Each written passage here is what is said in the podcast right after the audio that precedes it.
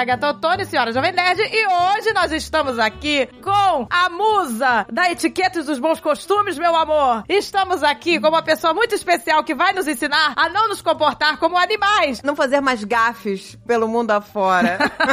nós somos rainha das gafes. Fernanda Brito, nossa musa! Aê, que delícia! Prazer enorme estar aqui com vocês. Muito bom poder falar sobre não só as gafes, mas falar sobretudo da importância da mesa na vida da gente, né? E das civilizações. E por que que a gente considera isso um marco maior do que o que as pessoas se dão conta. Vocês certamente foram à escola e aprenderam que o entendimento que se tinha do início da civilização era o fato de que o homem alguma hora se sedentariza e começa a agricultura. E isso era o que a gente aprendia na escola antigamente como o início da civilização. E mais recentemente, assim, quer dizer, quando eu digo recentemente é 50 anos, porque 50 anos de história é um segundo, né? A gente já tem um entendimento diferente da civilização. O que, que foi que aconteceu que mudou isso? Foi encontrado na Europa, na Alemanha com a Áustria, um esqueleto de um adulto, mais de 30 mil anos, que tinha uma característica muito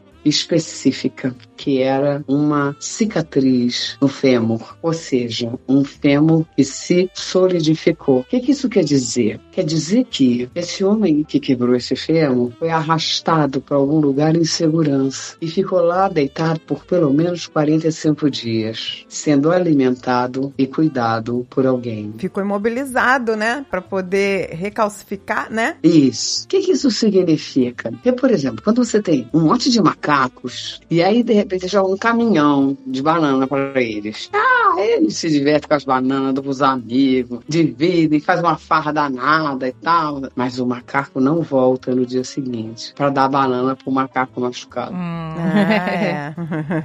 verdade. Porque, na verdade, é entendido como o início da civilização hoje em dia foi o um momento em que esse homem que viu alguém de fêmur quebrado se viu nessa pessoa e essa pessoa se viu nesse homem que cuidou dela. É o momento em que a gente se enxerga no outro que vai nos apartar de todos os animais. É quando a gente vê um pouco de si mesmo em alguém da nossa espécie e o outro vê um pouco de si mesmo em nós. E isso vai se manifestar através de alimentar alguém. Então, o que se imaginou durante muito tempo como sendo o início da civilização, o fato do homem se sedentarizar e fazer agricultura, é posterior. Essa capacidade que o ser humano tem de se identificar no outro é que nos separa de todos os outros animais. Nenhum outro animal faz isso. E isso se manifesta através da alimentação e da comida. É dar de comer ao outro que nos transformou nessa civilização que conhecemos hoje. Ai, meu amor. E aí que entra os bons costumes,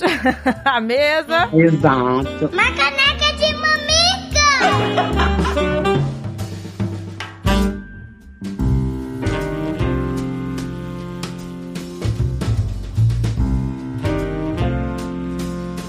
Fernanda, nós iremos te chocar hoje. nós iremos... iremos te chocar com o que nós já fizemos. Mas, Fernanda, você sempre foi uma pessoa chique ou você aprendeu a ser chique, a se portar? Alguém? Você aprendeu isso com a família ou foi com a vida? Na minha casa, na minha casa, com certeza. Indo aos lugares que eu ia, frequentando os lugares que eu frequentava, eu não. As pessoas perguntam assim: onde você teve aula de etiqueta? Eu lá nunca tive aula de etiqueta. O que eu tive, na verdade, foi muita curiosidade sobre as razões pelas quais a etiqueta se manifestava, como que isso aparecia. É, e aí, obviamente, a minha curiosidade me levava a estudar isso, mas acho que nem existe um curso disso. É, antigamente tinha muito, né? Eu me lembro da minha avó falando, bota o livro na cabeça, em cima da cabeça, pra andar reto. Isso não se usa mais, né? Livro na cabeça, né, gente? assim sempre, assim às vezes e assim nunca? Na coisa desses expulsos, né? O pulso na beira da mesa, um antebraço, depois o cotovelo. Nossa, pois é, né, gente? Minha avó sempre falava: tira o cotovelo da mesa. Não pode. Eu, por exemplo, sempre quis saber o porquê dessas coisas, né? Por que, que é que isso acontece. E aí, obviamente, eu comecei a estudar as razões. E aí, obviamente, a história dos costumes da gente fazer o que a gente faz. Por exemplo, você pode até não saber, mas tem um museu em Bruges, na Bélgica, só com peças com mais de 30 mil anos. Não tem nada com menos de 30 mil anos. É um micro museu, tá? Mas as 10 peças mais antigas uma delas é uma colher. Olha aí, olha meu aí. amor, uma colher. 30 mil anos. Gente, pessoas já usavam colher. Quer dizer, o homem já estava mexendo a comida antes de falar. Ele já mexia a comida. Olha que incrível. Pois é, você vê. gente. Não, Não, e, é, e, e os japoneses deram mole, né? Porque. não, com palitinho. até hoje tô no palito.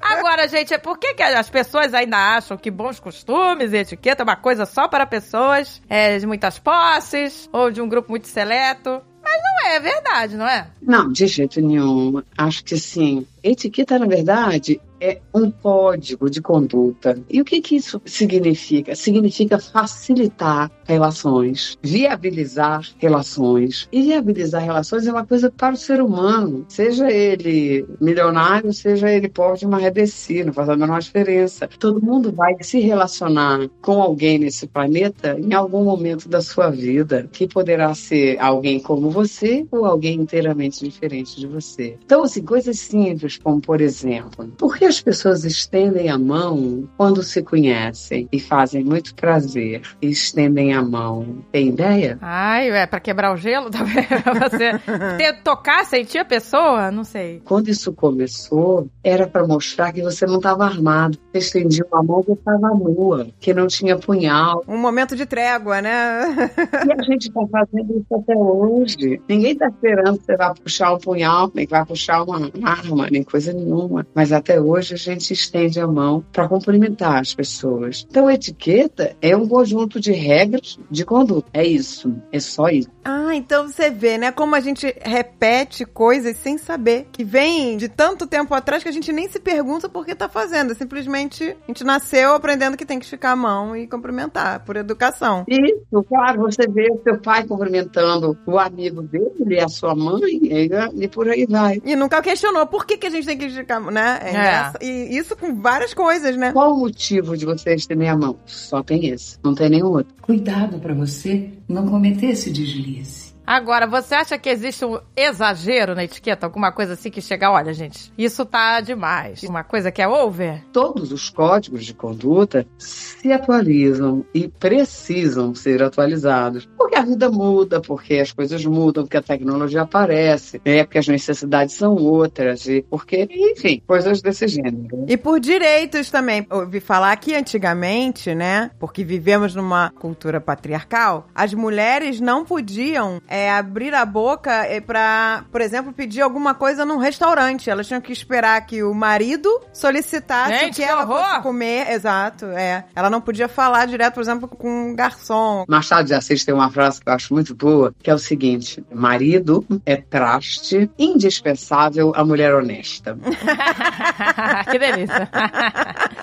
Imagina, no século XXI, alguém precisar de marido para o que quer que seja, né? Pois é. Exato. Então, assim, obviamente, à medida que o mundo vai andando e as coisas vão acontecendo, essas regrinhas, né, e esses postulados vão se alterando com o tempo, claro. Imagina, por exemplo, você fala que uma mulher não é- se dirigia a um garçom. Eu ainda digo que era pior, viu? Porque só em duas situações um homem passava à frente de uma mulher. Quando ele entrava no restaurante, tá? E quando ele descia as escadas. Mas por que quando ele entrava no restaurante? Para que o maître não se dirigisse a ela. Exato. Meu Deus, gente, que loucura. Exato. Ai, que delícia.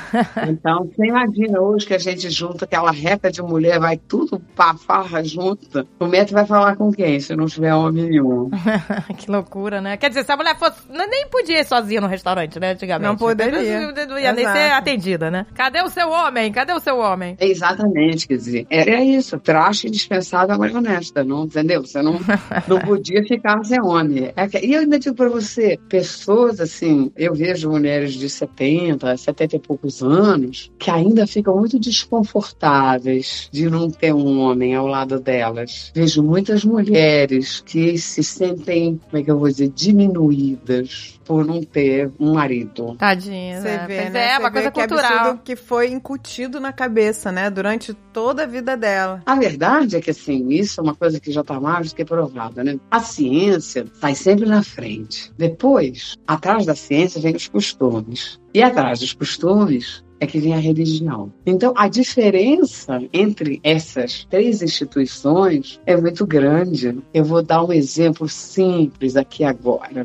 Olha, as mulheres, até os anos 70, tinha uma questão né, da virgindade. Olha, imagina, o príncipe Charles casou-se com a princesa Diana e ela teve que fazer um teste de virgindade para casar com ele. Nossa. Pois gente. é. É por isso que ele não pôde casar com a Camila na época, porque ela já era uma mulher divorciada e tal. É. E ele precisava de uma representante virgem. É, não, ele quis casar com ela, mas ela já tinha tocado a vida dela, ela estava mais ocupada com outras coisas. Pois bem, eu digo para você, no início do século XXI, você vai ter a questão do DNA, né? Quando a gente descobre o DNA. E a paternidade deixa de ser uma hipótese e passa a ser uma certeza. Então, eu digo para você que não faz a menor diferença com o que, que você andou dormindo, se você quiser provar que o filho é de fulano, você tem como fazer isso em 24 anos. Então, alguém pode me explicar o Talibã? Pois é, gente. Não, é muita loucura. Aquilo ali, minha filha, é- aquilo ali é, um- é um terror. É um terror, porque é um retrocesso, porque eles. Pra você ver, né? É, o é. retrocesso que as mulheres, se você olhar na década de 70, não usavam burca, não davam de calça Pois jeans, é. tinha uma vida normal. Exato. Aí de repente vem esse regime. Não, e é sempre assim. a- as- essas religiões são sempre pra ferrar com a mulher. O É com a homem mulher. sempre se dá bem. É. Em todas essas religiões. Isso tem uma coisa muito interessante a respeito da questão feminino e masculino, que eu acho que, assim, para o Ocidente, sobretudo, tem muito a ver com a Idade Média. Porque as pessoas tendem a acreditar que quando o Império Romano caiu no Ocidente, a Europa ficou acéfala, que, enfim, começaram a aparecer principados, ducados, condados e tal, e que ninguém mandava naquela porcariada toda.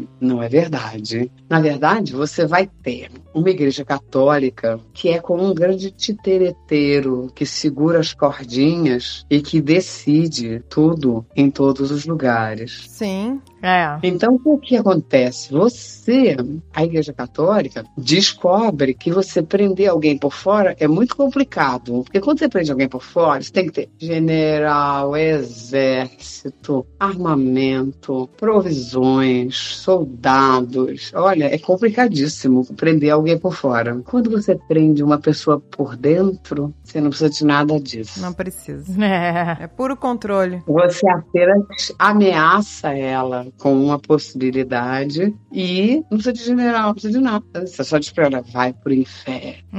É, pois é. Exatamente. Só que, obviamente, quando você está criando uma quantidade de, de códigos de conduta, voltamos para a questão da etiqueta, uma população tão grande, você, na verdade, precisa que seja um código muito simples. Quando você tem alguma coisa que é para ser obedecida por muita gente, você não pode fazer um código muito complicado. Vou dar um exemplo simples para vocês. Até os anos 50, quantas cores tinham os semáforos de rua? Verde e vermelho, só dois.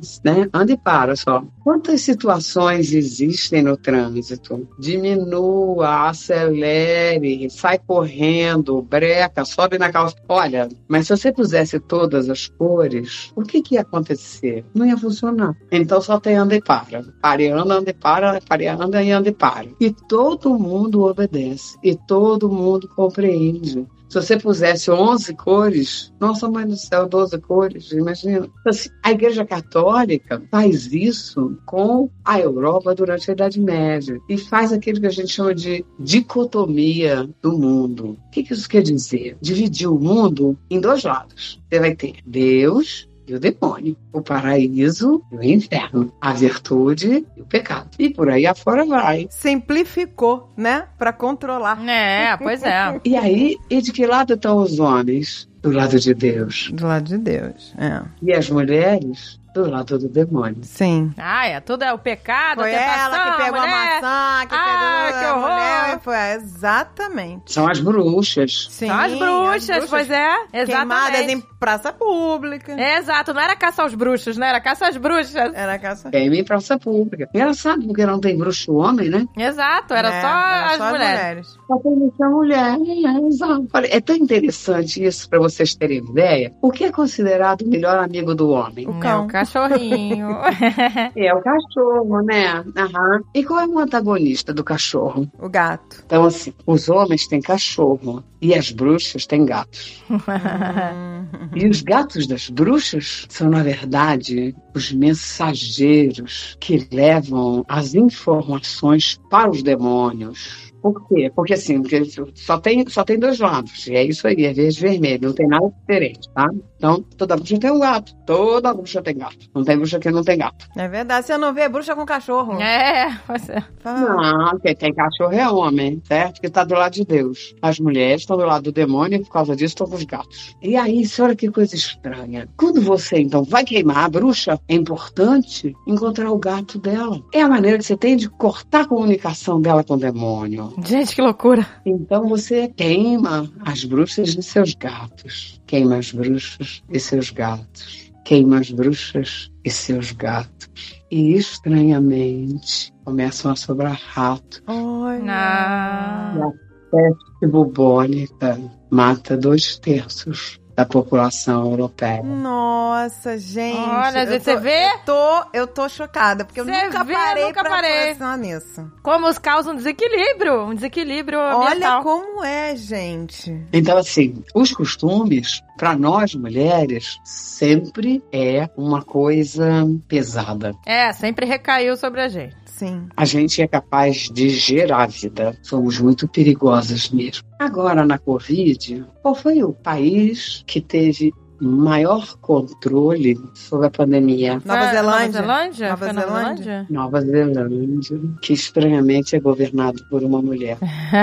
E depois teve, acho que Taiwan, que também é governado por uma mulher. A Alemanha também. Teve vários países que estavam sobre o governo de uma mulher e que saíram muito bem. E isso, quer dizer, na verdade, mulher não faz guerra.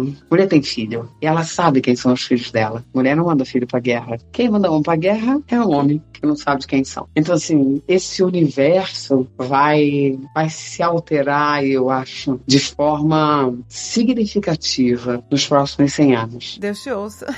tá precisando. Ai, tomara, né, gente? Porque tá, nossa, precisamos, gente. Porque a gente vem batendo aqui, né, falando sempre que a gente precisa de mais mulheres pra nos representar, principalmente na política, né? Pois é. Que ainda somos muito minoria, muito, Muito minoria, pois é. Já está provado, não tem para onde ir. Esse planeta tem que caber todo mundo. Tem que caber muçulmano, tem que caber judeu, tem que caber trans, tem que caber canhoto, tem que caber preto, tem que caber gay, tem que caber é aqui. A gente precisa, e isso talvez seja uma das modernidades da etiqueta, né? A coisa de você aprender o respeito ao próximo, independente da sua orientação sexual, da sua cor, da sua raça, da sua religião. E por isso que eu acho tão importante a pessoa que conhece culturas diferentes. Exato. Porque aí que entra também a questão da etiqueta, né, dos, dos bons costumes. Você respeitar a cultura do outro, entender como funciona. O que é considerado pela 99,9% dos historiadores como o maior feito de todos os tempos da humanidade. O que, que você acha que é,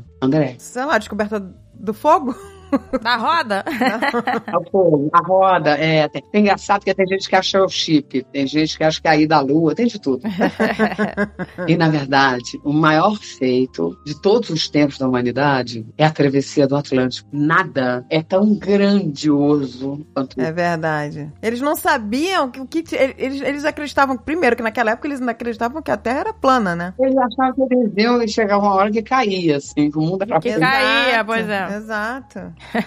e aí, sim, mas por que, que isso foi possível? Olha que interessante. No século VIII, os mouros invadiram a Península Ibérica. Então você vai ter uma cultura que é dos portugueses e espanhóis se antagonizando com uma cultura árabe. O que, que aconteceu? O fato de os mouros terem chegado na Península Ibérica, eles trouxeram três coisas que os espanhóis não conheciam, nem os portugueses. A primeira delas era a matemática. Sim. Os números a Península Ibérica, que era católica, são algarismos romanos, com os quais você não estuda matemática. Você pode fazer uma aritmética meia boca, e matemática não dá. Não dá. Os algarismos arábicos chegam através dos árabes. Algarismos esses que vão poder viabilizar o conhecimento da navegação pelas estrelas. Eles trazem a segunda coisa muito importante. Papel. Europeu não sabia fazer papel. Árabe traz isso. E por causa disso, Portugal e Espanha são seus primeiros países a ter cartas náuticas. Você vê que impressionante como os árabes estavam à frente. Sim, né? muito à frente. Eles contribuíram muito. Muito, muito, muito, muito. E a terceira coisa incrível, o biscoito. Olha aí, gente, o biscoito. É, o biscoito. Sabe o que dizer biscoito? Bis quer dizer duas vezes. E coito é de cozido. Cozido duas vezes. Você fazia uma massa no fogo, depois daquela massa esfriada, você colocava ela no forno e assava de novo. Então era cozido duas vezes. Olha E só. O biscoito conseguia guardar uma quantidade de proteínas para você levar numa caravela, de forma a você não morrer de fome, nem de escorbuto, nem de coisas desse gênero. E não estragava, né, tão fácil. Os conhecimentos de navegação dos portugueses, junto com a cultura árabe, que viabilizaram o maior feito de todos os tempos. Quando duas culturas se juntam, é que a gente avança. É que avança. Pois é, gente. Exato. Pois é. Se você pensar, todas as vezes que você tem um grande salto da humanidade, as culturas não disputaram saberes, elas juntaram saberes. Quanto tempo leva para fazer uma vacina? 15, 20 anos? E essa que nós temos agora do Covid,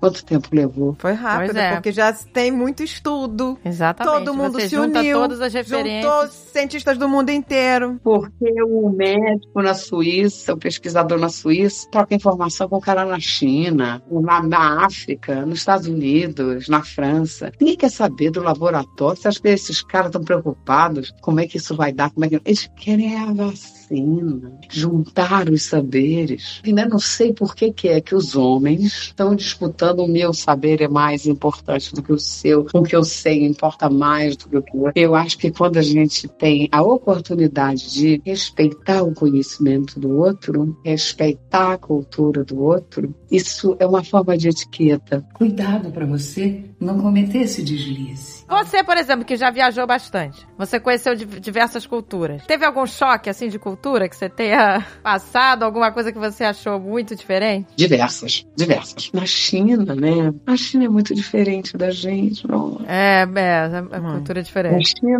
é. Veja, mãe, a China, a China é quase Marte. Marte é menos diferente do que a China, entendeu? Acho que quando você se atenha ao princípio do respeito, as coisas se viabilizam, elas se encaminham. Isso, é isso aí, respeito. Quando a pessoa chega muito a- arrogante e tal, é, num país, querendo as coisas do seu jeito, O americano tem esse defeito. é, claro ele que... não se é, esforça. Não, isso é- eu não tô. Não vou, não né? vamos generalizar Toda e tal. regra tem sua exceção, mas Claro. Ele não se esforça. Ele acha que todo mundo tem que falar inglês. É. Ele acha que todo mundo tem que entender a cultura dele, do americano. E, É. e não importa, ele acha que a cultura dá a impressão de uma pedância, né? Que a cultura dele é a, que é a padrão. E os É. outros que se adaptem a ele, né? E que é tudo muito rápido, né? Que é tudo muito rápido, fast.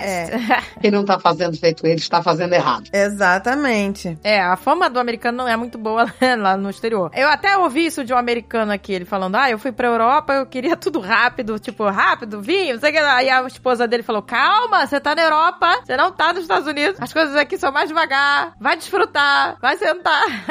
São de outra forma. é, uma coisa cultural. Entendeu? E eu acho que, assim, às vezes, aproveitar o que o outro tem para te oferecer Exato. é você ampliar seu horizonte. É enriquecedor. Sim, exato. A gente tem que estar aberto, pois é. Ter essa capacidade de abrir o seu horizonte para ver coisas diferentes das que você conhece é um código de conduta, de uma etiqueta que é moderna. Exato, a etiqueta moderna, é isso aí. Exatamente. Eu me lembro, gente, que eu vi um youtuber, é até americano, o garoto é jovem, foi pro Japão fazer vídeo de YouTube no Japão, desrespeitou um monte de gente, coisa da cultura, entendeu? Debochou. Aí foi, ele foi atacado e tal, cancelado. Mas você vê, é uma pessoa que não, não tem essa noção de etiqueta, de conduta, né, no, no outro país, no mínimo no outro país. Pois é, quer dizer, como é que é que você vai para dentro da casa do outro e resolve que vai fazer do seu jeito? Olha, em Roma, como os romanos, já é o ditado aí, meu Deus do céu. Você tá na casa dele, é o jeito dele. Exato. Sim. A gente tem que se adaptar. Você pode aprender alguma coisa com ele, ele pode aprender alguma coisa com você, ele um pouco a sua cultura, você sobre a dele, trocar essas informações. E aí você vai, vai descobrir coisas incríveis. Olha, por exemplo, tem uma das coisas que eu acho bárbara, eu sou gulosa, muito gulosa, adoro comer. Ah, a gente também. Bem- Bem-vindo ao clube. A gente também, meu amor.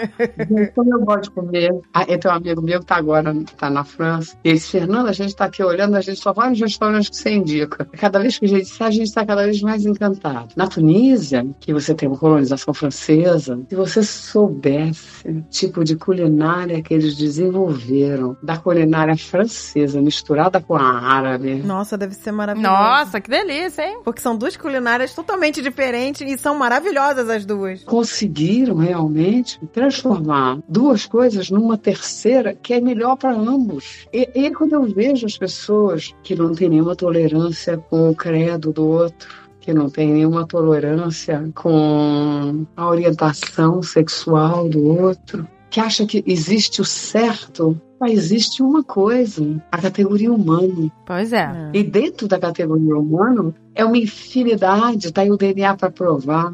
O DNA não se repete. Então, todos nós somos únicos. As impressões digitais não se repetem. E é isso aí, Gente. que a gente tem que respeitar as diferenças. Exato. E não tentar fazer que todo mundo seja igual. Quando as pessoas falam de etiqueta, ah, Fernanda, mas e a mesa? Como é que é a história da mesa e tal? Como eu acho que o que nos distingue é realmente alimentar um ao outro, eu sempre digo isso e as pessoas pensam que é brincadeira minha, mas é estranho que Jesus Cristo não levou ninguém para uma sinagoga, não levou ninguém para uma praia, não levou ninguém para uma viagem. Ele levou os doze apóstolos para a mesa. E a frase é fazer isso para celebrar a minha memória. É o ato de comer e de alimentar alguém que nos conecta com o divino. É, gente, é o melhor momento. É, É o momento da mesa, onde, né, onde a gente vai festejar, celebrar ceia de Natal. E não é uma coisa da, da religião cristã, porque os muçulmanos são assim e os judeus também. Exatamente. É por isso que a gente chama de comemorar, né? Comemorar. Comemorar. Comemorar, Ai, exatamente. que delícia. É exatamente isso, entendeu? Então, assim, eu acho que a etiqueta da mesa é o que você tem do grau máximo de civilidade. É quando você mais se separa, né, dos outros animais e mais se aproxima da condição especial de sermos o topo da cadeia alimentar no A planeta. gente tem um amigo que ele é um, um grande advogado, né? E ele fala, ele não se fecha um grande negócio com pessoas de barriga vazia. Pois é. As pessoas de barriga vazia, elas estão mal-humoradas, elas estão impacientes, elas não estão abertas a te ouvir. Então ele nunca, ele fala, eu não fecho nada em, em escritório. Ele, ele sempre falou, eu marco sempre um almoço, a gente não fala de negócios antes de comer e depois tá todo mundo feliz, de barriguinha cheia. Tem que ser uma boa comida, não pode ser uma, É, uma tem comida que que vai ser, deixar ninguém pode irritado. ser uma comida chechelenta, tem Não que ser uma pode, comida boa. pode. E aí ele falou que tudo flui, que ele ganha todo mundo. Olha aí, boa dica, hein, gente? Quem está ouvindo? Ele tá certíssimo. Ele tá certíssimo. É isso aí. É, essa coisa da comida, né, é que viabiliza as relações. Por que que é que quando você chega na casa de alguém, ninguém pergunta assim, você quer um livro para ler? É. Você, você quer uma flor? Não, não quero flor, não. Ninguém te pergunta assim, quer um videogame? É. Você quer tomar um café? Você quer tomar um chá? Você quer comer alguma coisa? Porque isso é o que nos mostra como todos nós somos feitos da mesma matéria: preto, branco, azul, amarelo, roxo, gay, canhoto, chinês, muçulmano, umbandista. Nós. É isso aí. Todos. É o que é uma coisa universal que une todo mundo, né? A Exatamente. comida, gente, é uma delícia mesmo. Nossa, é muito bom. E aí, assim, como que essas coisas vão se desenvolver ao longo dos anos, tá? É muito interessante você descobrir as razões pelas quais as coisas ficam nas posições que ficam, como eram e como estavam e o que são. É, é muito legal, é muito legal, né? Assim, a gente tem assim uma, uma visão muito etnocentrada, né, do planeta. A gente acredita mesmo, né, assim, no Ocidente, que os europeus eram os reis da cocada preta, que é mentira, né? Só pra você ter uma ideia, quando as professoras de etiqueta dão aula, elas dizem que a princesa Teodora veio de Constantinopla no século XIII para se casar com o Dodi de Veneza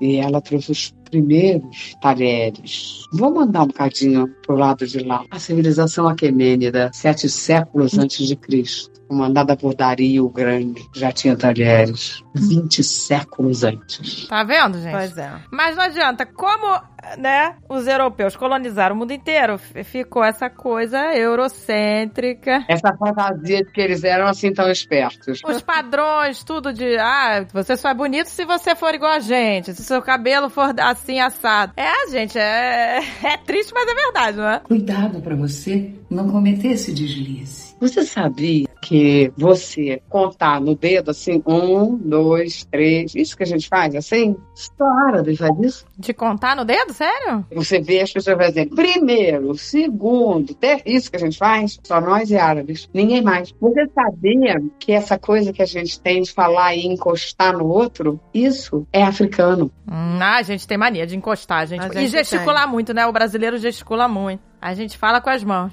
Só o africano encosta em você. Europeu não encosta, não. Nem o oriental. É verdade, é verdade. Então, menina, aí é aí que vem as gafes também. Vem as né? gafas que a gente faz, Porque, né? porque tem povos que não gostam que se toque, né? Tem favor. Tem pavor. E a gente tem mania de tocar. Imagina se você chega com uma japonesa. É, vou contar isso. a nossa vida é muito louca, né? As coisas vão acontecendo e às vezes a gente fala que às vezes a gente parece que a gente tá no multiverso. É. A gente tá vivendo outra A vida. gente cai nos lugares, Não parece que está, nós estamos no multiverso. É isso mesmo. a gente cai nos lugares que loucos. Isso aqui não é a nossa vida e a gente caiu aqui nesse episódio louco aqui. As coisas vão acontecendo, escalonando, que um dia a gente foi parar numa festa num castelo. Que pessoa inconveniente, que eu já dispensei essa ligação quatro vezes e ela continua. Olha aí. É, telefonando. Estamos falando de etiqueta. Olha aí. Uma É, pessoa que dispensou a ligação quatro vezes, e você, você não tocou, ligando. você é deselegante. Isso, por exemplo, é a fa- falta total e absoluta de etiqueta. Se a pessoa não tá te atendendo, é porque ela não tá podendo, certo? A pessoa está ligando a quinta é porque vez. não tá podendo, né? Francamente, meu amor. Francamente. Ela está recusando quê? a eu não ligação. posso. Não posso. Por quê? Porque eu não posso. Quinta vez você está sendo deselegante. Nessas horas eu tenho vontade de dizer, meu senhor, vem aqui ter aula comigo. né? Vem aqui pra você aprender, que a gente não fica insistindo, porque isso é muito feio. Se o outro não lhe atendeu, é porque ele no momento tá ocupado, entendeu? Respeita o outro. O senhor marcou hora pra ligar pra mim? Não, né? Então, não- eu não sou obrigada. Exato. Não, é porque, né, a não ser que seja uma emergência, mas aí você vai saber, porque a pessoa que tá te ligando é uma pessoa conhecida e tal. Tudo A isso. pessoa está sendo deselegante no meio do nosso programa. Olha que absurdo. Estamos tendo um exemplo de uma gafe de etiqueta no nosso programa. Continua a sua história, então. Você estava. Então, que a vida é muito louca e a gente vai, às vezes, vai parar nos lugares que a gente não sabe como foi parar. E de repente nos vimos num castelo na Itália, na festa em homenagem ao Paulo Coelho. Ai, meu Deus.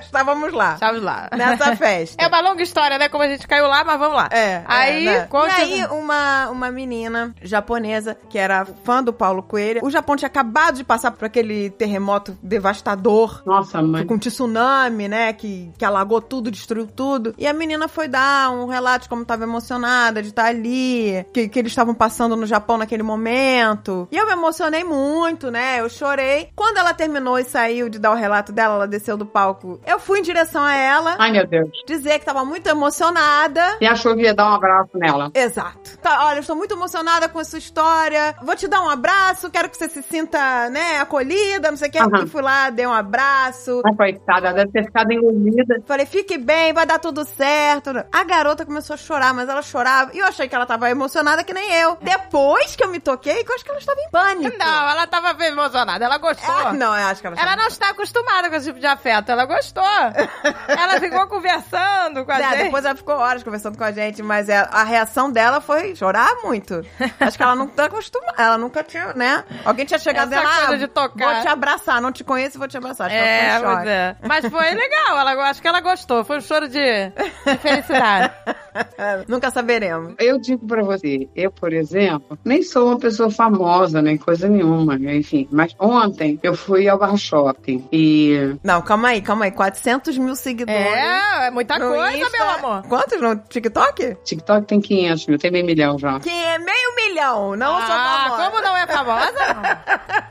A musa da etiqueta. E aí eu ontem fui lá no Barra Shopping, sou uma pessoa na minha, assim, quieta, não sou. E aí comprei um salgadinho e um refrigerante e sentei ali na. Eu tava sozinha, na praça de alimentação. E quando eu vi, tinha umas pessoas em volta de mim. Aí eu posso tirar foto? Claro que pode. Pô, mas na hora que você tá comendo, Ih, eu ó, acho... sinal vermelho. Acho que na hora que tá comendo é errado. Olha a pessoa etiqueta está aí. comendo. Opa. Espera ela terminar de comer, né não? Né não? É, é, eu esperaria. Cuidado para você não cometer esse deslize. O que é deselegante mandar pra pessoa? O que você acha que não é aceitável você mandar de, de presente?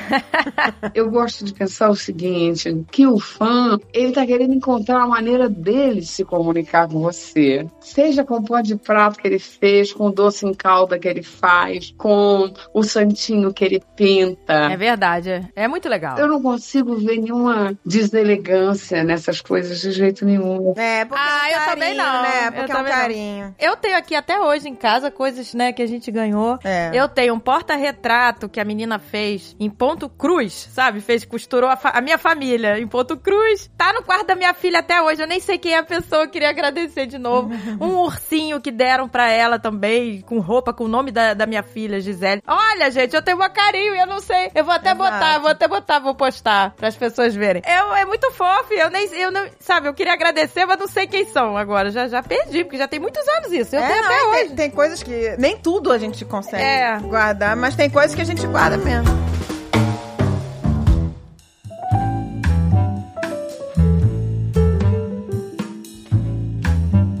Teve uma que foi a pior de todas. Uma vez, ma- mais uma dessas loucuras, que a gente foi parar num almoço em Valência, na Espanha, com chefes de Estado. Não sei como que a gente foi parar almoço. É o rolê da vida. O É rolê da sempre essas loucuras. E, e não, e disseram assim: vocês têm que ir nesse almoço. Vocês têm que estar presente, não sei o quê. Eu falei, mas gente, eu não tenho nem. Nem tava preparada pra isso, né? Mas tá, fomos. Fomos no, no, no almoço. E a gente tava, passou o dia inteiro num evento, o dia inteiro. Eu tava morrendo de fome. Aí eu falei, nossa, David, ainda bem que a gente vai almoçar porque eu tô. Daí veio meu, meu esposo. Foi porque eu tô desmaiando de fome. Aí tá, chegou lá, né, aquela apresentação toda, o- alguém falou, tereré, vai ser servido almoço, e aí serviram uma salada, e eu fiquei muito empolgada com aquela salada. A salada, ela vinha dentro de uma bola, de uma bola de acrílico, transparente. Eu achei aquilo incrível.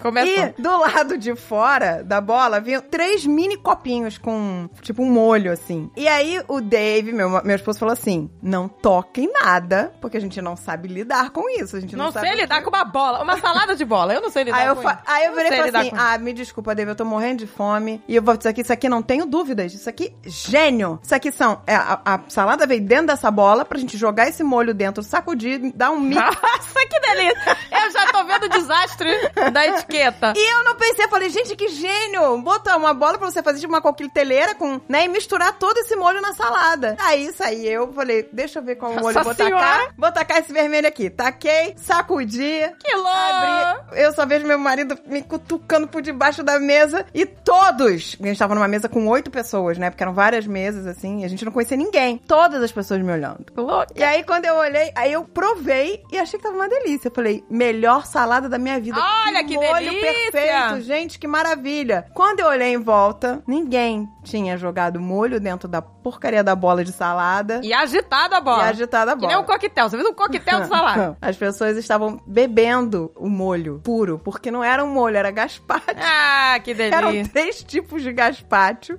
Estávamos na Espanha. E, a bo... e até hoje eu não sei por que, que a porcaria da salada vem dentro de uma bola de acrílico. Que delícia. meu marido falou: Você está completamente maluca. Quebrando os protocolos. Que dizer Mas legal. olha, eu vou te dizer que ficou deliciosa. A minha salada foi, era a única gostosa. Ah, francamente. Que isso? Mas eu realmente choquei Chocou a Sociedade de Valência. a sociedade Valenciana. valenciana. Sociedade Valenciana chocada com a menina fazendo um coquetel de bola de salada. Nunca mais fiz isso. Foi uma grande lição. Coquetel de bola de salada, né? Realmente. Mas em momento nenhum, André, te passou pela cabeça esperar para ver o que as pessoas iam fazer? Não Então eu é. achei que era muito óbvio. Ah, Foi o que. Mas a Andréia, ela gosta né, de, de ser a pioneira das coisas. Eu falei, com medo. gente, mas isso é óbvio, olha que genial. Eu achei que era genial. O Dave falou, não deve ser pra isso, não deve. Eu falei, Dave, eu tenho certeza que é pra isso. Deixa comigo, Dave. E Deixa a comigo. fome, né? você achou que era pra sacudir a bolota, tá bom. Ai, meu Deus, sacudindo as bolotas. Eu já sou a pessoa que espera pra copiar. A gente tava na Itália, no almoço, com pessoas, né? De, é, essas pessoas assim, de, de família rica, né? Mas, mas são pessoas muito gente boa, né? Mas são, eram, né, pessoas da Era o dono da, da, da, da Montegrappa. Que é uma fábrica de caneta. A fábrica de caneta mais chique que a Mont Blanc. E aí eu falei, Jesus, o que, que eu vou fazer aqui? Eu preciso copiar. Porque a gente ouve que é, é deselegante sugar o macarrão, não sei o quê. Pois bem, esperei. Itália, né? Tá lá o o cara italiano. servindo o- a macarronada. Italiano botou o guardanapo aqui, ó, no peitinho, pegou o macarrão. Ita- não era qualquer italiano. Não era qualquer italiano. Era um anfitrião. Um anfitrião. E ele começou a sugar o macarrão. Botou a guardanapo no pescoço? Botou o Não, guardanapo e no ele é o homem mais chique que a gente já conheceu Mo- na vida. Nossa, que Pensa homem no chique. homem elegante e chique. Gente, a roupa dele não amassa, Jesus. Não. A gola, a gola da blusa dele tem quatro dedos de gola. Que ele pulou. Que pessoa impecável. E né, a gente se sentindo, né, uns animais, né, do lado dele. Quando eu vi ele sugando o macarrão, assim, ó. Ele com sugou. vontade, eu falei, que delícia, é agora. Aí eu comi. Acabou, acabou o problema, gente. Ah, eu copiei a alta majestade. Mas você certo. copiou a pessoa certa. Eu copiei a pessoa certa. Porque, olha... Ah, não, agora eu vou contar uma... Você, tava cho... você, você ficou chocada com a história da salada? Não parou por aí. Eu tô aqui agredindo a Fernanda. Vamos agredir. É uma agressão. Pra mostrar como, né, as culturas. Nesse, então, né, conhecemos Paulo Coelho, ficamos amigos até que um dia fomos parar na casa do Paulo Coelho, que ele convidou pra jantar na casa dele, na Suíça. Aí fomos. E era meu aniversário, inclusive. E o Paulo Coelho fez um bolo, fez. Eu, nem, eu não esperava que ele ia lembrar que era meu aniversário. E eu cheguei lá, nossa, é um querido, ele, a esposa dele, a Cris, e são muito queridos. São, sempre trataram a gente com muito carinho. E fui recebida com uma festa. Ele, um lanche lindo, maravilhoso, só que aquele chiquerésimo, né? Milhões de. não sei o quê. E aí eu falei, gente, nunca mais repetirei o erro da Espanha, né? Nunca mais você vai meter na bola da salada, tá? Nunca mais. Eu não sei lidar com tudo isso aqui à mesa. Aí eu virei e falei assim: já sei. Que, que idiota não copiou, sei lá, a esposa do Paulo Coelho ou o próprio Paulo Coelho? Não. Eu vou copiar o meu amigo que mora em Paris há não sei quantos anos, está sentado à minha frente. Pô, ele é, esse, meu, esse meu amigo mora na França, já tá, tá, por dentro das etiquetas francesas e tudo. Ele, pô, eu não tenho erro. Então vai seguir. Vou seguir meu amigo. E aí, tudo que meu amigo fazia, eu fazia igual. Porque eu não tava assim. Na verdade, eu não tava copiando a Cris, porque ela tava sentada no mesmo lado que eu e tinha uma pessoa entre a gente. Então eu não conseguia copiar. E o Paulo Coelho não estava comendo. ele gosta Ai, de falar, contar agonia, história, não sei o que, e ele não tava comendo. E já estava, todos estavam comendo, só que ele fala muito. E aí eu falei, não, eu vou copiar meu amigo aqui, tá na minha frente, e etc. E aí tudo que meu amigo fazia, eu fazia, e foi, né? Eu achei que eu tava arrasando. Eu falei, tá, beleza. E aí no final de tudo, eu virei pra esse meu amigo e falei, nossa, você me salvou hoje. Eu copiei tudo que você fez. Tudo, direitinho. Ele olhou pra mim e falou, você tá completamente maluca. Eu falei, por que ele? Porque eu estava te copiando. Ah, que delícia. Ai, o que delícia. sujo e o mal lavado se copiando. Que delícia essa... Agora, desastre. quem começou a copiar quem? Só Deus Que sabe. desastre, gente. Eu sempre espero. Eu sempre espero, Nunca né? copie a pessoa errada, gente. Olha, gente, mas eu vou dizer que esses rolês, eles cansam, gente, porque Nós não estamos acostumados com toda essa pompa e é difícil. A gente foi, né, neste mesmo evento da Itália lá, que a gente foi no almoço. Teve uma coletiva de imprensa, a gente foi pra inauguração, o lançamento, de, né, da, caneta. da caneta do Paulo Coelho. Falo com ele. E aí a gente tava lá, e aí eu tava na primeira fila da, da coletiva, e eu, gente, eu não sabia o que fazer. Aí eu, já, eu ouvi dizer que, é, aí Fernanda, confirma, É, eu ouvi dizer que não é chique você cruzar as pernas. Uhum. Então eu fiquei com as pernas juntinhas, que eu tava de saia, com as pernas juntinhas, é de lado, assim, né? Uma perna do lado do outro de lado, mas aí pra ficar assim eu não podia encostar, porque senão ia ficar toda mondronga, né? Então eu fiquei na ponta da cadeira, com as perninhas com- junto, com a coluna reta. Inferno! Foram aquilo duas horas daquele inferno.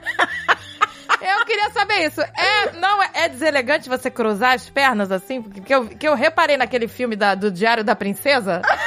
olha, nossos, a- olha nossos guias. Os nossos guias. O Diário da Princesa.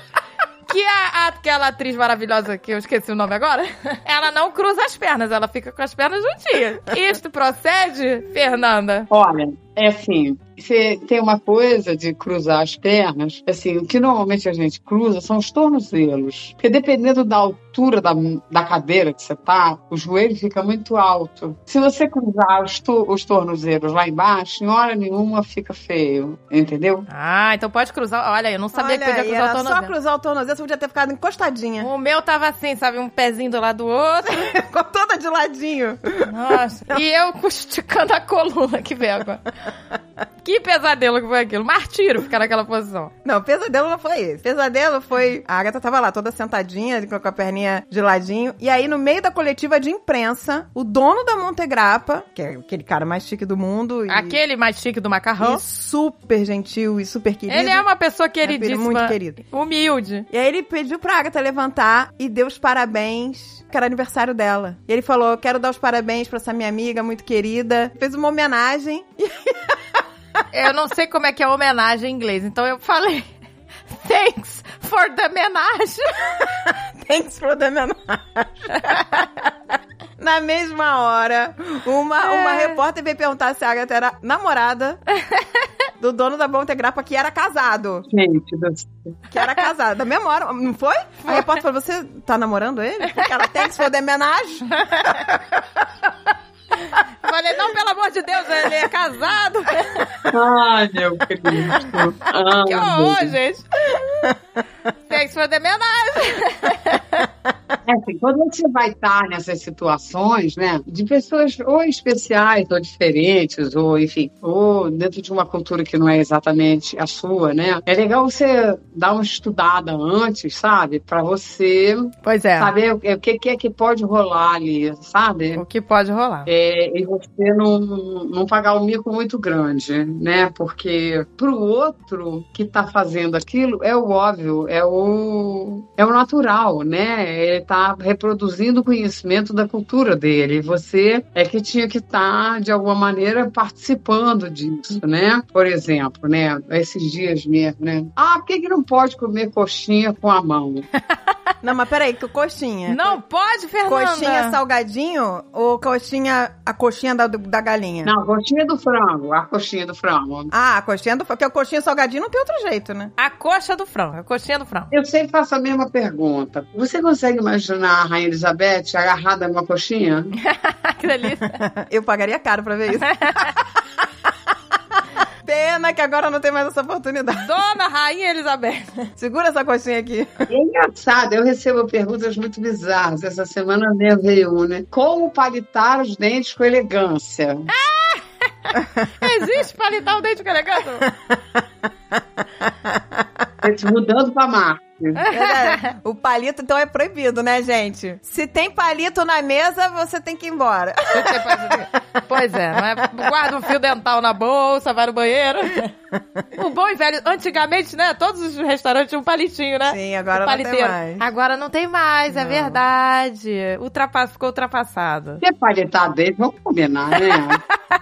Dá, né, gente? Nem botando a mãozinha na frente. Mas sabe o que pra gente... Tem que ser no escuro, dentro do banheiro, você sozinha, pelo amor de Deus. Mas, Fernanda, sabe o que que pra gente é um absurdo que eu acho que pro europeu é normal? Eu percebi isso. Ou eu realmente, sei lá, vi pessoas mal educadas. Eu acho um absurdo, acho a coisa mais nojenta do mundo alguém assoar o nariz à mesa. Ah, é. Mas na Europa, pra eles é normal. Eu fiquei Você chocada vê com que isso. loucura, que nojo. Eu fiquei chocada porque eu achava nojento e eu vi as pessoas assoando o nariz do meu lado. Na... Perdi completamente o apetite. Porque eu falei assim, ah, ok, o cara tá aqui Gente, que loucura. do meu lado, cheio de catarro. Gente, assou do nariz na... E botou o, o- o- na mesa ali o negocinho, o papelzinho dobrado, nojento. É, não, na Alemanha, Portugal, Espanha, França, tudo é lugar. Eles atuam naturalmente. E a gente acha o fim do botequim. Eu digo isso sem nenhuma dúvida, né? Etiqueta é um trinômio: lugar, tempo e grupo. Trocou qualquer uma desses três itens, não vale mais nada. Cuidado para você não cometer esse deslize. E, Fernanda, uma vez eu vi, eu não tô mentindo, eu não tava nem na China, que eu não, não conheço a China, mas eu tava viajando, tava na Alemanha, eu entrei numa loja, aí tava eu e a chinesa, né, e a vendedora. Era uma loja de souvenir, sei lá, do, do- frente lá, o castelo que a gente tava visitando lá, de Neuschwanstein. E aí era uma loja de souvenir desse castelo de Neuschwanstein, só tava eu e a chinesa dentro da loja, e ela tava soltando fogos de artifício. Mas na China é comunista. não soltando milhões de, de, de puns fedidos e barulhentos, como se eu não tivesse do lado dela. Então, porque eu acho que na China é, é ok, né, você soltar pum, não é? É, não, você tá uma rotar. Ah, gente, eu fiquei com vontade de rir, eu fiquei com vontade de rir, porque primeiro eu achei que tinha escapado. Mas quando ela continuou. Aí eu falei, meu Deus, coitada, ela não segurou o pum, foi barulhento, tá fedendo, ela não conseguiu segurar. Mas eu percebi que ela não parava. Ela É. continuou. Eu falei, não, agora dá pra segurar. É uma eu comecei co- é. a pensar, é, agora já podia estar segurando aqui. É a coisa cultural. Ou sair da loja. A gente acha nojento, mas é uma coisa cultural, né? Eles acreditam que você tem que expelir o que é ruim. Tudo que é para o seu organismo botar para fora, você tem que Não pode segurar. E é verdade que os gregos, se você não arrota no final de uma refeição, é uma desonra? Quer dizer que você não gostou da comida? É verdade ou é lenda? Não é lenda, porque assim, na verdade, é, quando a gente pensa, né, assim, a Grécia já é hoje em dia muito europeia. É, pois é. Então, assim, os hábitos europeus já já estão assim meio que incorporados ali, entendeu? Mas foi o que eu disse, assim, o que funciona num lugar não funciona no outro, o que pode num lugar não pode no outro, entendeu? Por exemplo, você quer ver? Olha, eu me lembro que tinha um casal de ingleses que eu conhecia, que eram amigos de uma amiga minha. E eles vieram ao Brasil, eu digo, não, chama eles pra jantar lá em casa e tal, não sei o que, papapá. Eles vieram, jantaram, agradeceram muito e tal, não sei o que, papapá. E aí eles disseram, e você, quando vai a Londres? Eu digo, ah, eu tô indo em setembro, porque eu vou inclusive encontrar com a Ana e tal. Ele abriu o caderninho, olhou a agenda, disse, você vai estar no dia do dia tal, dia tal. Terça-feira é um bom dia para você ir jantar conosco? Como? Isso era, nós estávamos assim de fevereiro, marcando um jantar em Londres, em setembro. Meu Deus, Como é gente, que eu que, vou isso? vou- Se terça-feira vai ser. escuta o resto. Aí eu fiquei assim, meio. Eu disse, "Ah, tá ótimo, sem problema. Eu nem agenda não tinha, que eu nem sabia o que eu ia fazer quando chegasse em Londres. É, agora você ia ter que fazer a agenda em volta daquele, É. daquela terça-feira, né? Aí ele disse: Bom, é só para você saber, se você quiser levar o vinho, nós vamos servir salmão. Que isso, meu, Meu Deus? Deus, gente, os caras sabem o que vão servir. da- Daqui a cinco meses?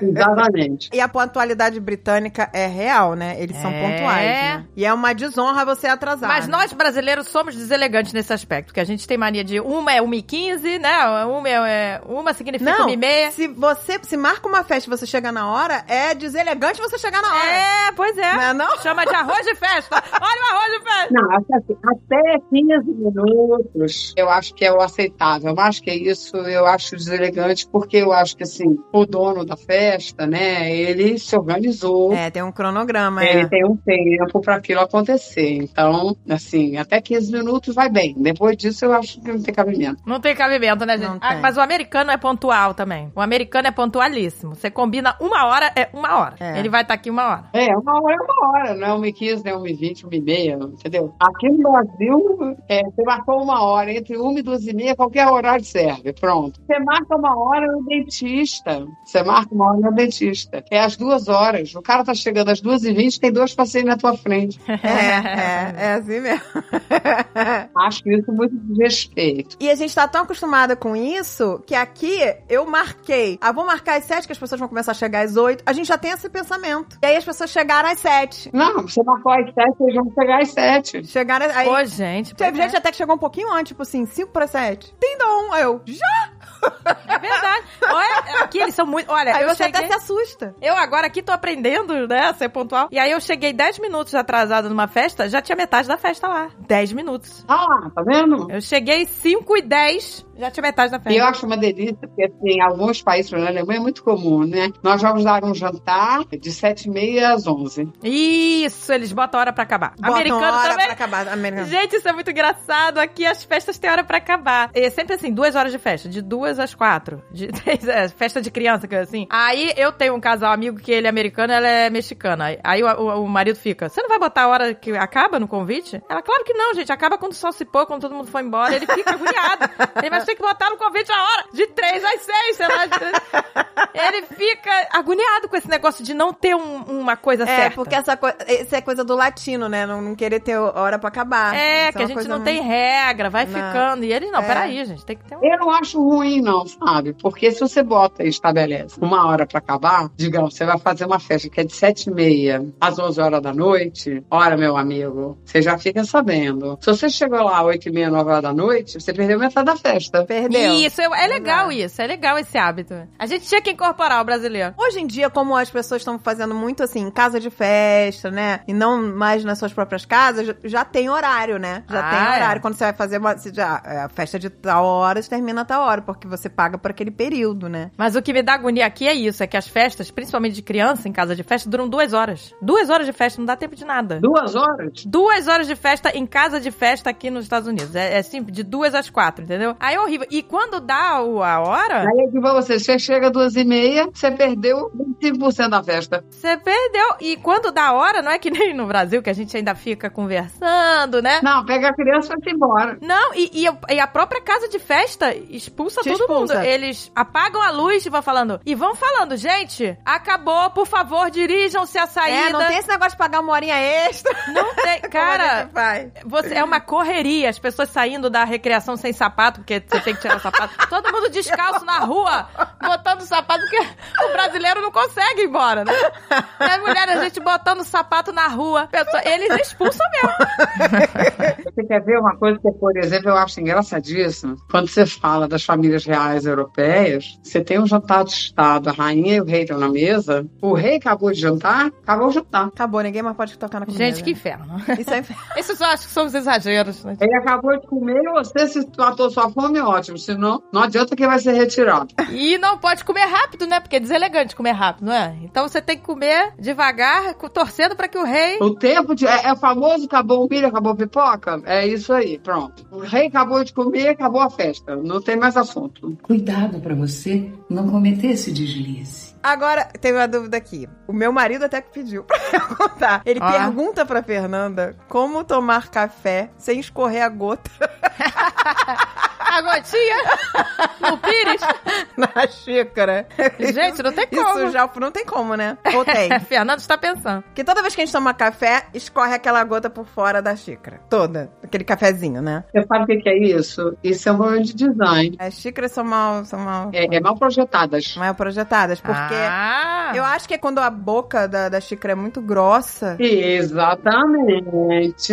isso gente, acontece. que. Eu, por exemplo, aqui eu tenho xícaras da- dos anos 20, dos anos 30, antes da guerra. Escorre nada. Elas são fininhas, aquela porcelana fina. né? Ah, meu amor. E a Fernanda falou também que a gente não pode mexer o chá naquele círculo, né? Que a gente faz. É, na verdade, essa história de mexer o chá é uma questão de física. Quando você roda a colher, o que acontece é que o açúcar vai pro meio e não se dissolve dentro da água do chá. Ah, olha aí, meu amor. Quando você balança ele feito pêndulo, tá? De um lado pro outro, ele se dissolve dentro do chá. É só isso. Ah, só pelo então é uma questão prática. É É. claro que etiqueta tem duas orientações. Ou é histórica ou é prática. Olha. Olha só. É só isso. Mas aquele barulhinho do talher tilintando não é legal, né?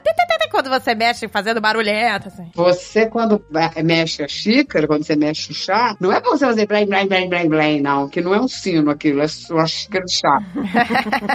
então, assim, se você mexer ali no meio, você vai dissolver o açúcar, entendeu? E não vai fazer barulho nenhum. E depois pode bater a colherzinha assim na xícara, plim, plim, plim, pra, pra, pra bater. Vou explicar por quê. Isso é questão histórica, por exemplo. Né? A porcelana chega na Europa no século XIII, 1200 e pouco. Você fazer uma ideia, ela vem da China. E uma caravana da China leva três anos e meio vindo da China até a França, Portugal, Espanha, mais ou menos, com aqueles, aquele monte de mula e burro e cavalo e carroça, trazendo as especiarias e as coisas de lá. Você tem ideia do valor que tem uma peça de porcelana? Depois de três anos e meio viajando em cima de um lombo de burro? Poxa. Nossa. Nossa, como que resistiu?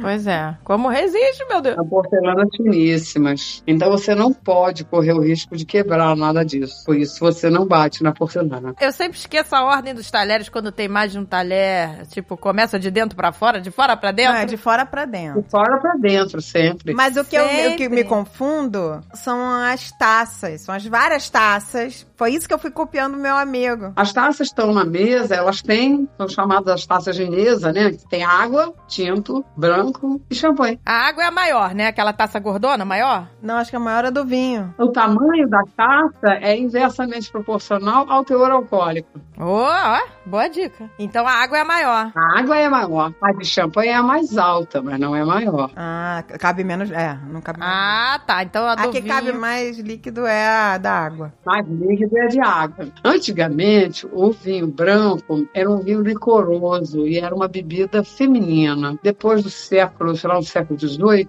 ele passa a ser o vinho como a gente conhece hoje, mas ele passa a ser servido gelado. Então, o tamanho da taça é menor porque é feito para beber gelado e não esquentar na sua mão. É, e tem isso também, a questão de como você segura diferentes bebidas. Por exemplo, a taça de vinho, o ideal é você segurar pelo cabinho, Pelo né? cabinho, pra né? não esquentar o vinho. Se você pegar a Rainha Elizabeth, a Rainha Margaret, o William Alexander, eh, enfim, o Rei Felipe, você não vai ver ninguém segurando taça nenhum.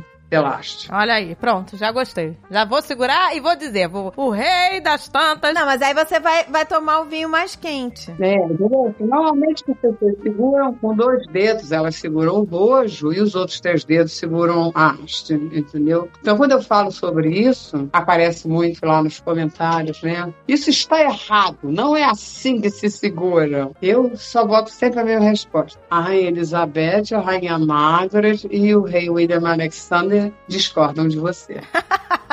Que delícia.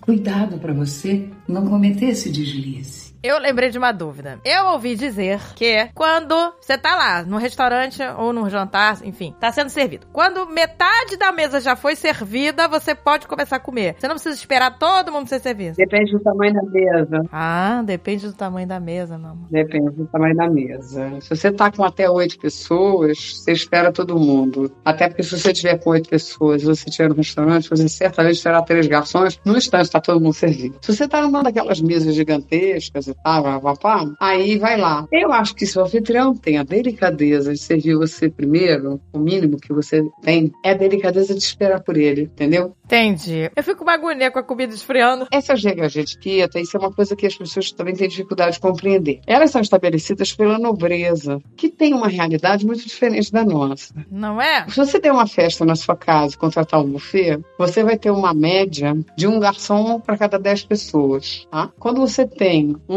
banquete num palácio real, você tem uma média de quatro garçons para cada 10 pessoas. Olha que chique. Você não vai esperar muito. Em Praga nós fomos numa festa em que a mesa devia ter mais ou menos isso, mais oito pessoas, mas foi eu achei legal como eles serviram. Vieram, foi impressionante, tinha um garçom pra cada pessoa da mesa. Olha aí. Vieram- Que delícia. Vieram, não, olha isso, vieram oito garçons, rodearam a mesa, colocaram os pratos na nossa frente e tava coberto, né? Ai, adoro quando vem coberto, igual desenho Tava animado. coberto. Eles só colocaram os pratos todos e só tiraram a tampa ao mesmo tempo. Ai, junto, que delícia. Sabe? Eu achei aquilo incrível. Mas eles faziam isso por mesa. Então eles iam servindo por mesa. Então aqueles oito garçons serviam aquela mesa. Depois eles iam fazer o mesmo em outra mesa. Mas Tá eu achei lá? super chique, gente.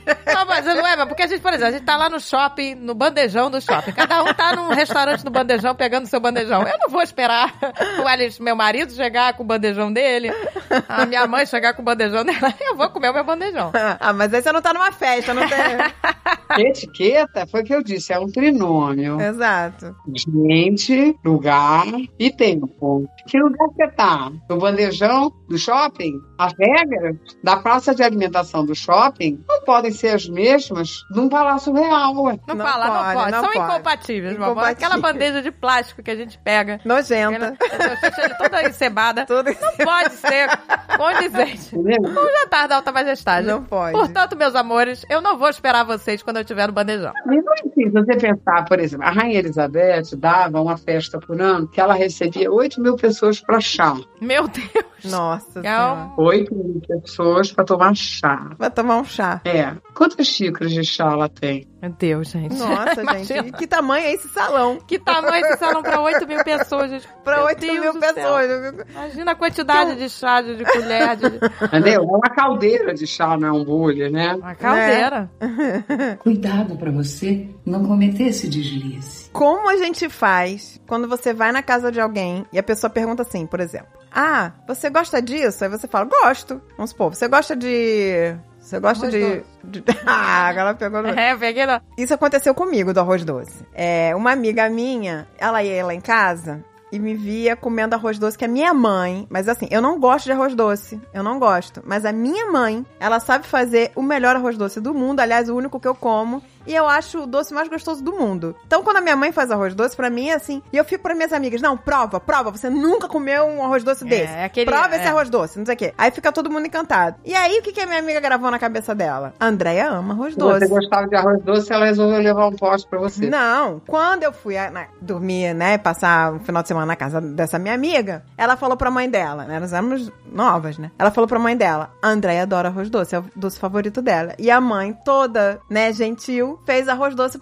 pra me receber. Só que era- eu não gosto de arroz doce, eu só gosto do arroz doce da minha Yeah. E aí, quando ela virou e falou assim: adivinha o que eu fiz de sobremesa especialmente pra você? Eu gelei, eu fiquei pensando, né? Falei, eu não vou gostar. Aí eu falei, arroz doce? Aí ela, claro que eu fiz! Eu sei que é a sua sobremesa favorita. Aí, estávamos todos sentados na Eita. mesa, a mãe dela, a avó, não sei o quê. Aí ela falou, não, deixa que eu. Ela, ela falou, podem se servir. Aí eu peguei e botei uma micro colher de arroz doce no meu pote, que eu sabia que eu não ia gostar. Então eu comi aquela micro colher, não ia ser, né? Nenhum sacrifício do outro mundo. Nenhum sacrifício, nenhum. Aí eu botei aquela micro colherinha, aí a, a minha amiga virou, ah, deixa de ser modesta, eu sei que você come com vontade. Aí ela encheu o meu pote. Ela pegou o pote, Ah, que encheu inferno. até a boca do arroz doce que eu sabia que eu não ia gostar. E aí, fica todo mundo te olhando pra ver... Pra ver a sua E reação. aí, e aí, tá bom? Nossa, gente. E eu tenho um problema É, a Andréa tem um problema. que quando eu não gosto de uma coisa, transpareço, assim. Minha, a minha cara não mente. Ela sabe? não consegue, ela Eu faz uma cara sem então, querer. aí eu começo a sorrir, um sorriso amarelo e uma dificuldade pra engolir.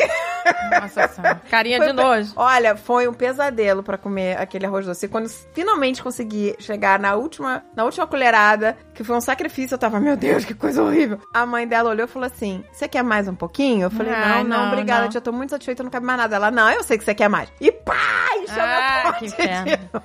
Como escapar de uma situação dessa? Como escapar, Existe gente, um pelo amor escape? de Deus. Uma porta de emergência? Ou você está perdida? Eu, eu passei perrengue uma vez, foi com o tal do Mocotó. Nossa, que pesadelo. O que, era aquilo? Meu Deus.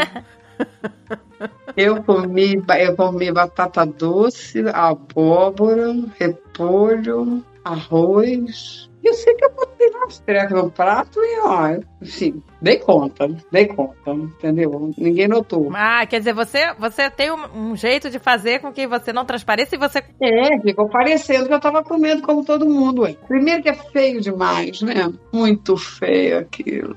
Muito. Mas olha, olha isso. Uma- eu- a família inteira do meu marido eh, mora na Espanha. O David não tem parente no Brasil, né? Todos na Espanha. E eles são. Eles não moram eh, em cidade grande, eles moram em cidade pequena. Então eles são. É tipo. É rural mesmo, É, sabe? zona rural, é. né? Então eles, eles fazem, produzem muitas coisas. Produzem o próprio chouriço, os próprios licores, os próprios sei lá o que, tudo é eles que fazem. Né? E é tudo fresco. Eu mato o bicho no, ali na, na, na fazenda e já cozinha e já serve. E aí eu cheguei na casa da família dele, né, lá na, na Galícia, e a tia dele tava cozinhando no fogão a lenha. É a coisa mais linda de se ver, sabe? E eu fiquei emocionada, aqueles panelões bonitos, O que que ela tava cozinhando? ela tava cozinhando, era tipo uma paella, só que de porco, sabe? Levava muito. Era, levava só carne de porco nessa paella. E, e o cheiro exalava. E aquela, eu tava tão com muita vontade de comer aquilo. E eu falava, ai meu Deus, que delícia! Fogão a lenha, tudo fresco, não sei o Ai, quê. que delícia. Aí sentamos todas à mesa, né? E aí, tá aquela travessa bonita no meio da mesa. Aí a, a prima do, do meu marido falou assim: Eu vou te servir, faço questão. E aí ela pegou e botou lá a comida no meu prato. Quando ela me entregou o prato e desceu o prato assim na minha frente, eu congelei. Eu congelei, eu gelei. Da pontinha do pé até o último fio de cabelo. Eu olhei pro meu marido, cutuquei meu marido e falei assim: Dave, tem uma mandíbula. Ai, meu Deus. Uma mandíbula. Ah, que nojo. No meu prato tinha uma mandíbula com dente. Cariado. Cariado. Eu, eu tava vendo a cara do, do, do porco ali. Ah, que nojo. Eu falei, ai, que nojo, que nojo, que nojo. Aí eu Ai, olhei pro pesadelo. lado, o prato do meu sogro tinha um nariz do porco, um nariz. Ai, meu Deus. E o meu sogro, meu sogro é espanhol, né? Meu sogro espetou o nariz e comeu o nariz. Ai, e, meu eu Deus. e aqui foi me dando nojo, foi me dando. Embrulhou o estômago, você tá entendendo? Eu não conseguia. Eu, eu, Ai, que horror. eu tava fazendo força, sabe? Uma força fenomenal pra continuar sorrindo. E aí a família inteira olhando, pararam de comer. Você não vai comer? Você não vai provar? Aí eu falei, vou, eu tô, eu tô super curiosa. Tô, tô, tô, eu tô tão ansiosa que eu Nessa quero- hora tem que falar, eu sou Aí eu vegana. comecei a gaguejar. Não, mas eu falei que tava doida pra comer a comida. Não tinha como. Ah, não tinha como fingir. E aí eu comecei a gaguejar e, e aí meu marido ficava, calma, calma. Ele falava baixinho, ele, calma, ele come só um pouquinho. E aí eu, nossa, aquela mandíbula. Pega a parte que tá longe do dentinho. Então, ali, eu fui tentando pegar assim pelo canto, assim, e botar. Mas sim, a ânsia de vômito tava vindo. Meu Deus, gente, E, e, e, ó, e o garfo, sabe? E todo mundo me olhando, aí eu meti na boca assim e não mastiguei, engoli como se fosse um remédio. Ah! Que eu não queria. e aí todo. Gostou? Eu falei, delicioso. Aí todo mundo, ah, aí descontraiu começou a conversar. E aí nesse que começou a conversar, eu, eu fui disfarçando, né? Jogando no prato meu marido as coisas. Falei, come Jogando no chão, Eu né? não vou comer isso. Cadê o cachorro Gente, eu juro, olha, eu, eu fiquei muito mal. Mas não tô, eu tô falando. eu- Parece ser frescura, mas eu realmente me embrulhou muito ver o- a mandíbula, o nariz do porco. Aquilo ficou muito. É, o dente foi muito medieval. Aquilo foi muito medieval pra mim. Aquilo me embrulhou, eu fiquei três dias passando mal mesmo, não conseguindo comer. Passando muito mal. Meu Deus do céu. Eu, eu falei, gente, melhor dieta, né? Melhor dieta. O- Melhor o dente dieta. cariado eu, do eu porco. sou uma pessoa que tem problemas, né? Que gosto de comer muito e tudo. Acabou, foi a melhor dieta que eu fiz na vida. Eu fiquei três dias sem Gente, conseguir que comer. Eu fiquei, travei. Eu travei completamente, porque foi um esforço fenomenal pra mim. Nossa, gente, que Comer aquela comida ali com aquele dente cariado, aquela mandíbula. Foi um filme de terror pra mim. Cuidado para você não cometer esse deslize.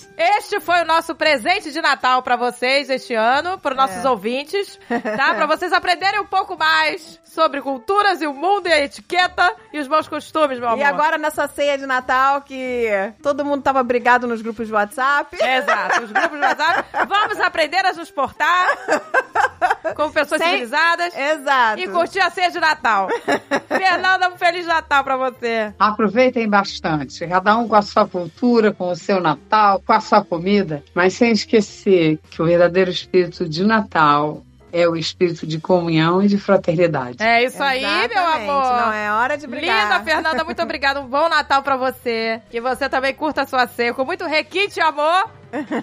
Um muito obrigado nosso, viu? É um prazer enorme estar aqui com vocês. Prazer, Fernanda. Um beijo. Muito, obrigada. Fernanda. Um beijo pra você. Até a próxima. Até a próxima. Tchau. Tchau, beijo. Beijo.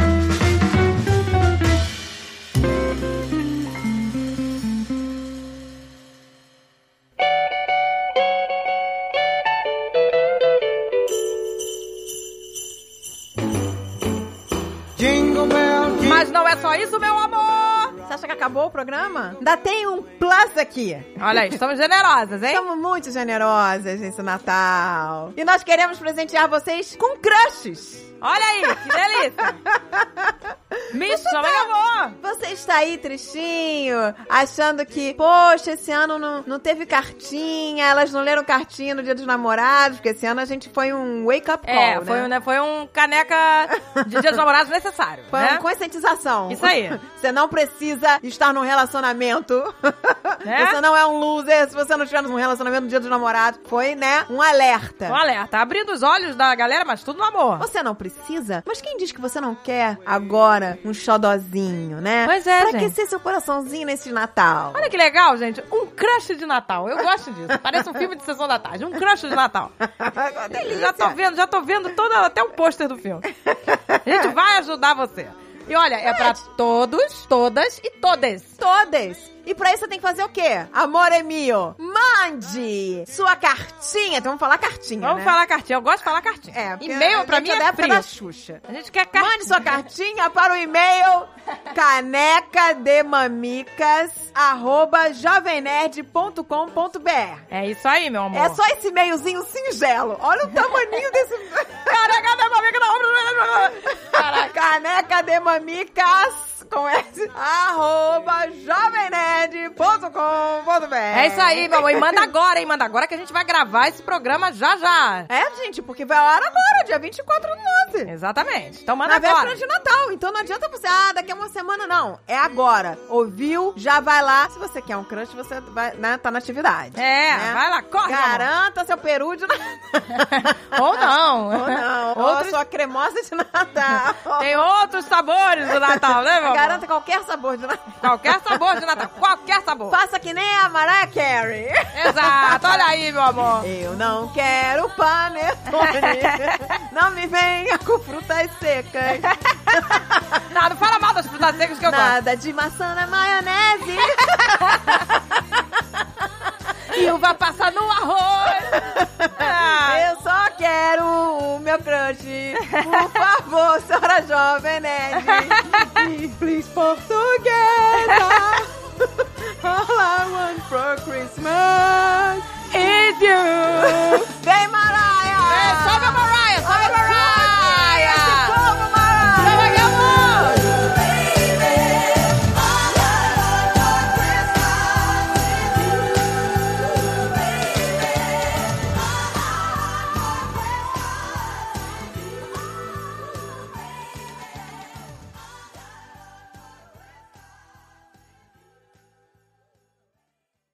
Este podcast foi editado por Radiofobia, podcast e multimídia.